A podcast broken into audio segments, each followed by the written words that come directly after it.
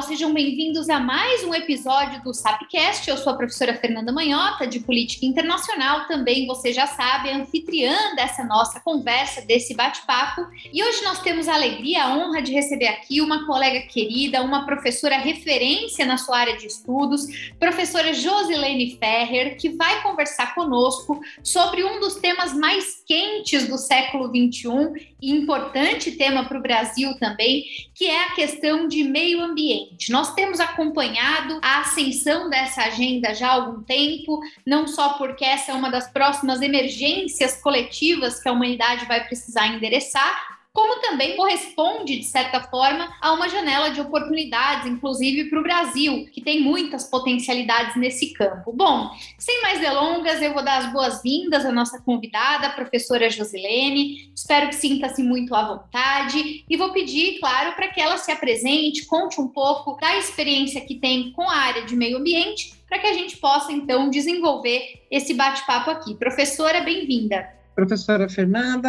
é uma satisfação estar aqui com a senhora.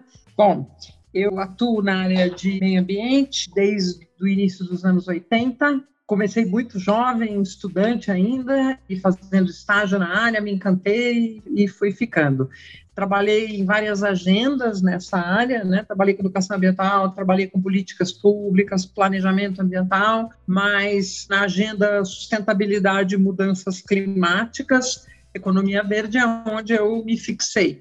Então, desde lá pelos anos 2000, eu comecei a atuar nessa agenda e estou acompanhando a evolução dela. Como a senhora mesmo disse, né, é uma agenda que está crescendo. Então, eu sou professora da FAAP desde 2008, comecei na pós-graduação, depois eu fui para os cursos de RI e Economia, e sou também especialista na área de mudanças climáticas da Agência Ambiental Paulista, que é a CETESB. E durante alguns anos eu estou exercendo lá na CETESB a função de assessoria da presidência. Então, estou remando nessa maré junto com a evolução da Convenção do Clima, com o Acordo de Paris e procurando me manter sempre atualizado.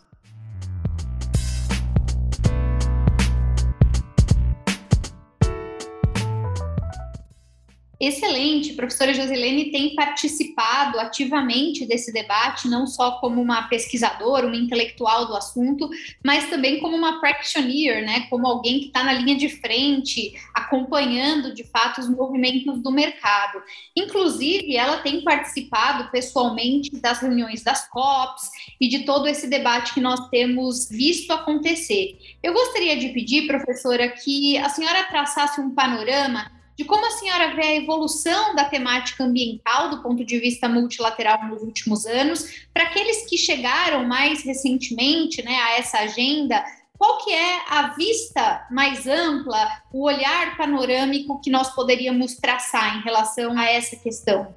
Bom, 92 tivemos a conferência do Rio de Janeiro para meio ambiente, foi uma grande conferência, a Rio 92, como ela ficou conhecida, e esse é um momento assim que é um marco de progressão dessa agenda. Até o início dos anos 90, essa agenda estava muito focada ainda só dentro de governo. Década de 90, nós vemos as universidades, os pesquisadores, os centros de pesquisa no Brasil chegarem mais perto da agenda de sustentabilidade e vimos a agenda de clima, de mudanças climáticas se expandir. Então, em 94 para 95 entra em vigor a Convenção do Clima, que, segundo o embaixador André Correia Lago, deve ser o documento na área ambiental, o documento internacional mais debatido até hoje. Né? Então, 95 nós temos o início das conferências, SCOPs da Convenção do Clima, e aí nós já temos um diálogo muito fortalecido, muito interessante entre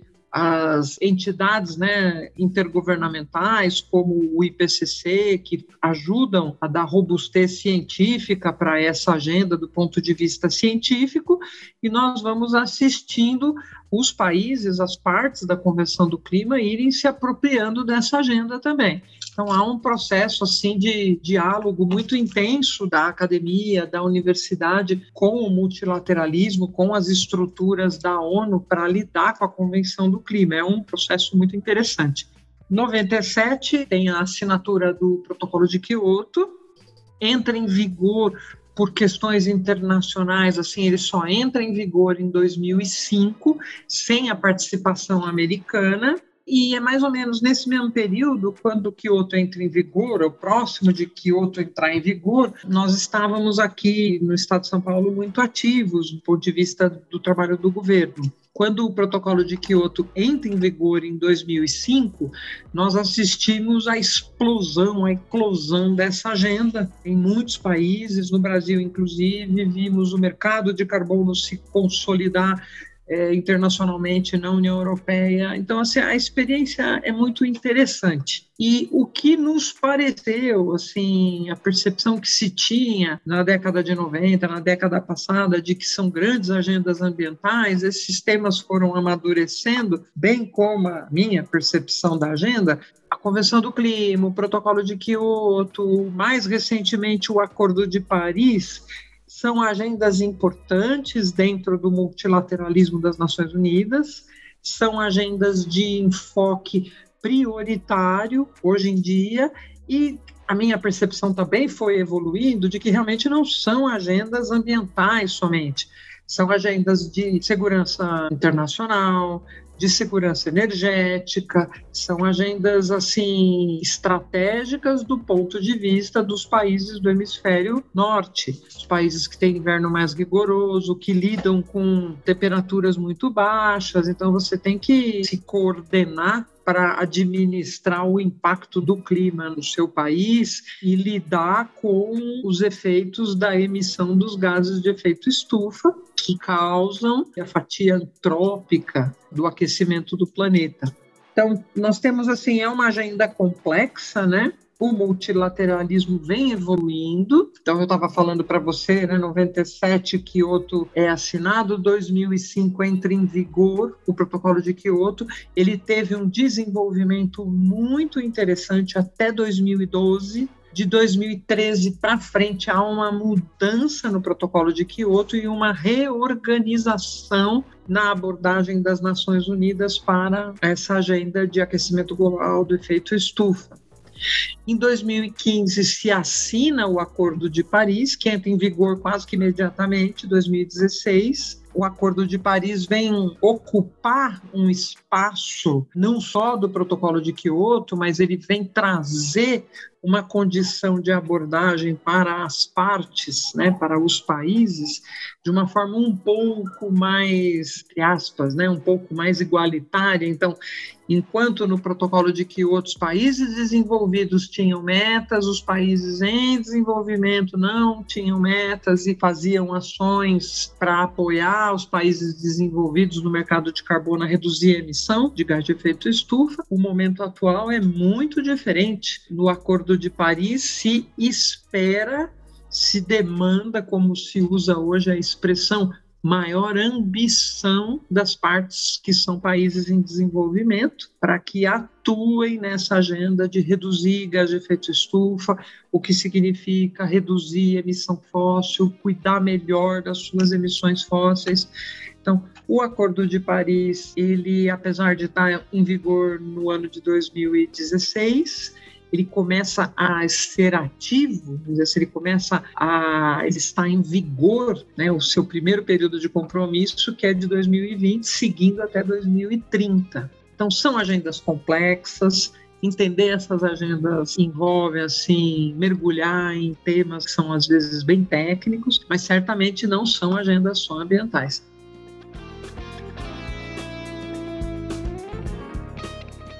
Muito bem, professora. E justamente pegando esse gancho sobre o Acordo de Paris, eu gostaria de ouvi-la um pouco a respeito de todo esse movimento né, de revés e depois de reversão do revés pelo qual o próprio acordo passou nos últimos anos em função do protagonismo norte-americano. Quer dizer, primeiro foi visto como um grande avanço, os Estados Unidos e a China conseguindo pactuar algo ali ainda na gestão Obama. Depois, o revés que veio com Trump, o anúncio da retirada do acordo, e mais recentemente claro, com a eleição de Biden, a retomada desse compromisso do ponto de vista norte-americano.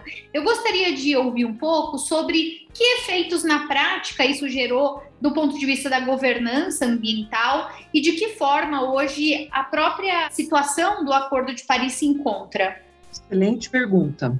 Bom, colocando numa perspectiva histórica breve, o Protocolo de Kyoto é assinado sem adesão americana. Isso a gente já sabia que ia acontecer. O George Bush, filho, na campanha, avisou que não ia ratificar o protocolo de Kyoto. O Al Gore perde a eleição. Tivemos oito anos de George Bush. Isso provocou um revés na evolução internacional da agenda porque a União Europeia acabou se focando como um ponto focal importante da evolução do Protocolo de Quioto. Na prática, aquele conjunto de países tocou essa agenda assim muito fortemente durante os oito anos do Bush filho. Aí nós temos Obama. O período Obama, os oito anos Obama, nós já sabíamos disso, era impossível para o Obama aderir a que outro não dava mais tempo, que outro já estava no apagar das luzes. Mas o Obama pôde implementar uma política muito agressiva para os padrões americanos dentro do território americano para reduzir gases de efeito estufa. Então, essa foi uma das virtudes Obama, do governo Obama. Outra das virtudes nessa agenda, das ações interessantes, proativas do Obama na agenda, foi a articulação do, do, Acordo de Paris, que foi feita de uma inteligência assim, da diplomacia sensacional. Então, o acordo foi construído, o Acordo de Paris foi construído sem haver a adoção, a assunção de uma meta geral do tratado. Então, o acordo não propõe uma meta geral para os países desenvolvidos ou em desenvolvimento, como o protocolo de Kyoto propunha. O acordo de Paris tem um outro tipo de arquitetura.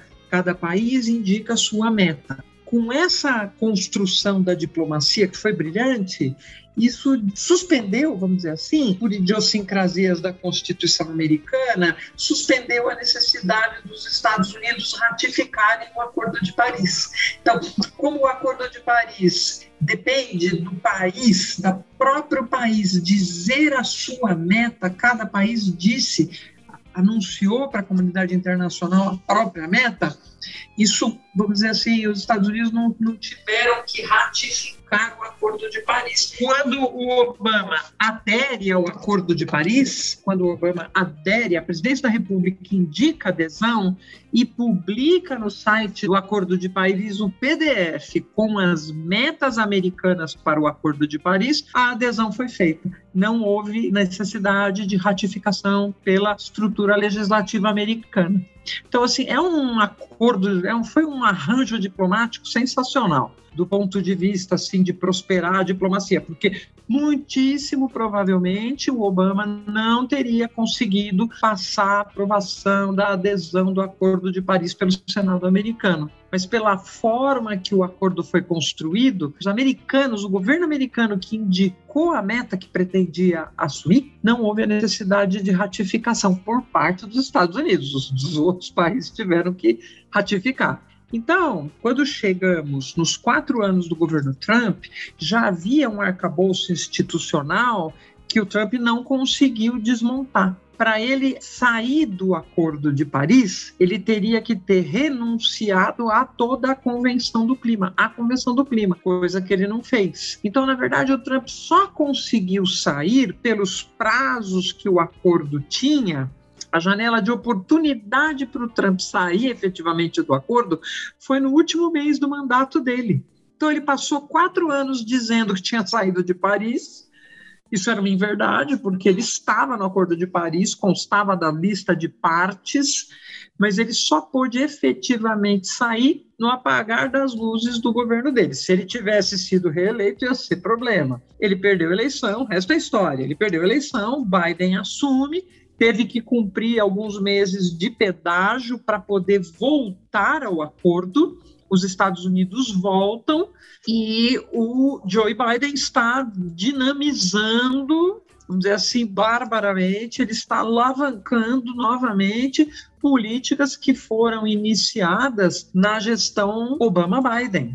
Né? Então, ele está retomando políticas que a raiz foram os oito anos lá em que ele foi o vice do Obama, e os Estados Unidos voltaram com muita força nessa agenda. Assim, a gente pode compreender que nesses últimos quatro anos a diplomacia americana ficou dormente. Eles eram parte, mas eles iam para a conferência sem instrução de agir como parte. O presidente da República caçando verbas prometidas à Convenção do Clima. Então, foi um momento muito difícil para a diplomacia americana e estão voltando com tudo.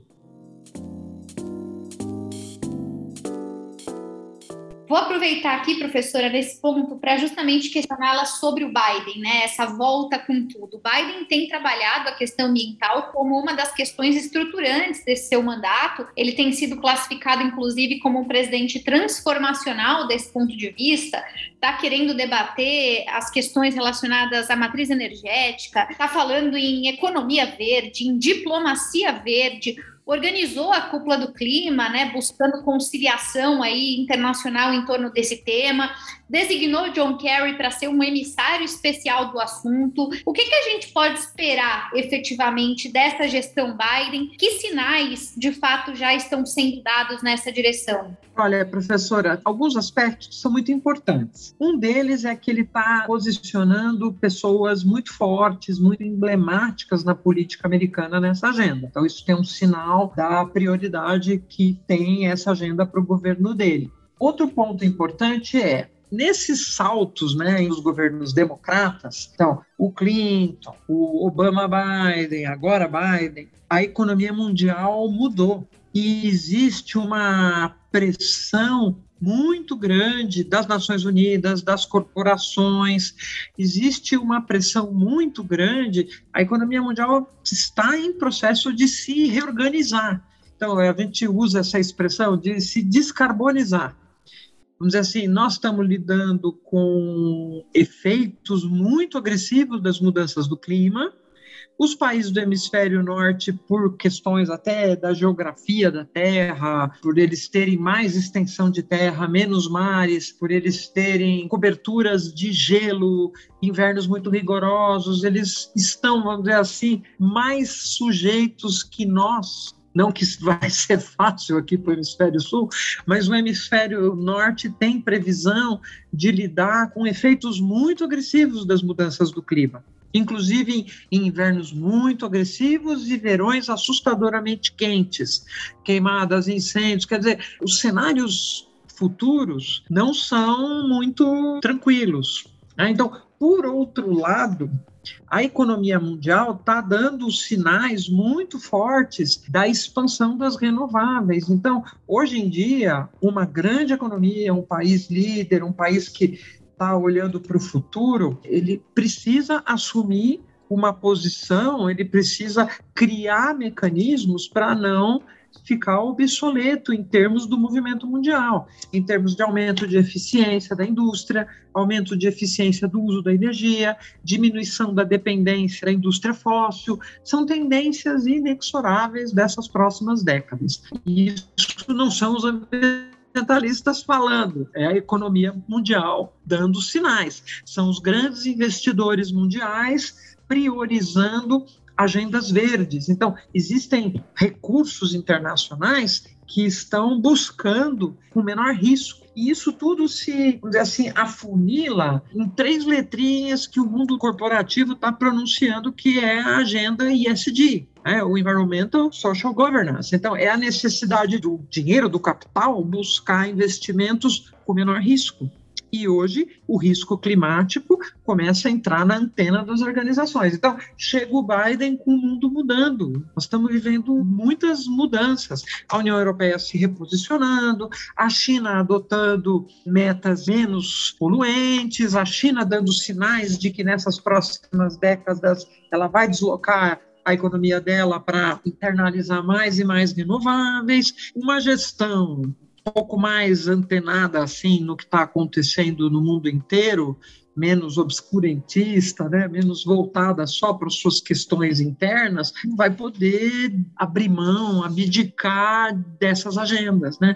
E em paralelo a isso, os Estados Unidos hoje estão tendo uma explosão de empregos com a expansão das renováveis, o que está trazendo muito benefício para os americanos, porque eles estão nessa explosão de solar e eólica, principalmente solar, eles estão podendo absorver, inclusive, os contingentes americanos que foram para as guerras, foram para o Iraque, foram para o Afeganistão. Esses são movimentos muito interessantes. E o Joe Biden está surfando em ondas assim muito importantes dentro da economia americana.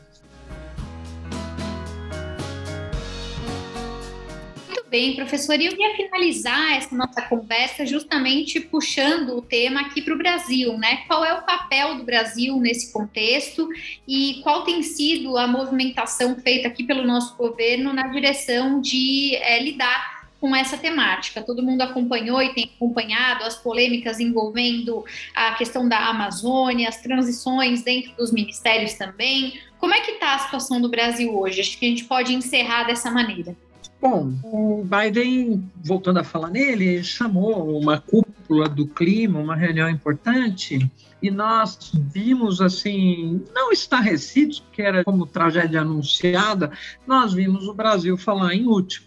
Então, assim, o Brasil, que é o celeiro do mundo, sediou duas grandes conferências mundiais, 92, 2012, a Rio 92, a Rio mais 20. A expectativa internacional em termos da biodiversidade brasileira é muito grande. Nós detemos grande parte da biodiversidade mundial e nós temos uma responsabilidade por uma parte dos recursos hídricos, uma parte de biodiversidade ainda não conhecida então, o Brasil, nós estamos vivendo um momento muito delicado, estamos expostos internacionalmente, a governança na Amazônia não tem se mostrado comprometida com a preservação desse patrimônio natural, preservação dessa biodiversidade, e o Brasil hoje é diferente do Brasil dos anos 60, dos anos 70 né? É, nós, o mundo mudou, então nós estamos expostos, a informação sobre a nossa biodiversidade hoje não é um patrimônio dos brasileiros, monitoramento por satélite não é exclusivo das nossas agências de licenciamento, de fiscalização, de monitoramento da biodiversidade. Então, nós estamos vivendo um momento muito delicado, professora. Os países desenvolvidos, os países em desenvolvimento estão se organizando uma tendência de vamos olhar para a economia verde, vamos abrir para setores da economia mundial que são menos agressivos ao meio ambiente, a conversa, a ação, a movimentação é rumo a áreas mais proativas da economia e não é isso que nós estamos vendo nesse momento do Brasil nesse momento. Então, temos uma interrogação muito grande do quanto tempo isso vai durar e o quanto vai nos custar em termos de nos reposicionarmos, de resgatar essa imagem que se desgastou muito nesses dois anos recentes. Esse é um momento que representa um contraponto muito sério a todo o percurso que o Brasil vem fazendo, porque nos anos recentes, nas duas décadas que se passaram, nós tivemos um avanço muito grande no tocante à preservação da nossa biodiversidade, da implementação das nossas leis, da implementação da nossa Constituição, da parte ambiental da nossa Constituição, que é excelente. Então, nós tivemos avanços muito grandes. Então, vamos ver quanto vai nos custar para resgatar todo esse esforço perdido.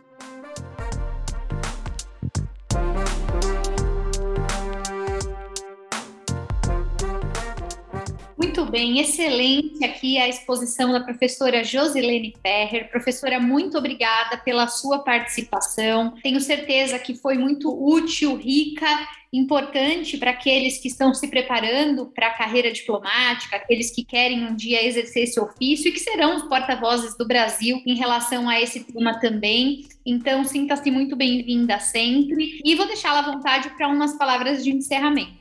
Certamente essa é uma agenda que eu estou acompanhando esse processo há 20 anos e é uma agenda que está na expansão galopante. E acho que é um momento que a gente precisa focar muito a nossa energia, a capacidade de aprendizado, para onde estão as boas fontes de informação. Né? Acabou de ser publicado recentemente mais um relatório do IPCC, é uma excelente fonte de informação. O IPCC já agregou até hoje mais de 10 mil pesquisadores Então, quando ele publica, ele traz todo esse cabedal de conhecimento e porque também é quando a gente se ancora em boas fontes, também é uma forma de combater fake news, negacionismos e coisas que não interessam muito para a evolução da agenda. Então, vai chegar logo aí a conferência das partes, a COP26 em Glasgow. Esperamos que ela agregue mais boas decisões para fortalecer essa agenda e vamos em frente.